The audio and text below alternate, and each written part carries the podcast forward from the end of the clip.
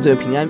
今天我们一起思想利未记第二十四章圣所内的侍奉一到九节，外人亵渎神的处置十到二十三节，一到九节提醒我们在圣所的灯要常点着，饼要常放着，特别不可以受到二十三章节气的影响。弟兄姊妹，是的，我们有主日敬拜，我们有特殊的节气，但每一天我们对神读经、祷告是不可以改变的。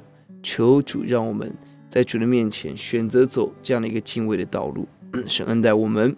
十到二十三节是外人亵渎神的处理，给我们如何处理教会中未信主的一个原则。当外人亵渎神，在教会中，我们应当大力坚持使真理，执行审判，赶出教会。钥节在二十二节，不管是寄居的，是本地人，同归一例。我是耶华你们的神。外本地人。跟寄居者同理，在执行教会的审判时候要勇敢，不要降低标准。教会外审判教会外的人自有司法，但是教会内审判教会内跟未信主的人，教会有责任。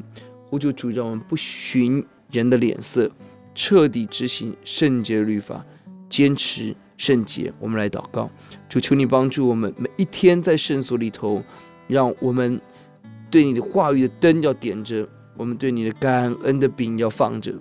主啊，每一天把自己生命献给你，也会做主让我们面对这个罪恶的时代，让教会要坚持圣洁，不可以被这个世俗所影响，让我们彻底的执行神所给我们的审判，以至于在神降临的时候得着神的奖赏。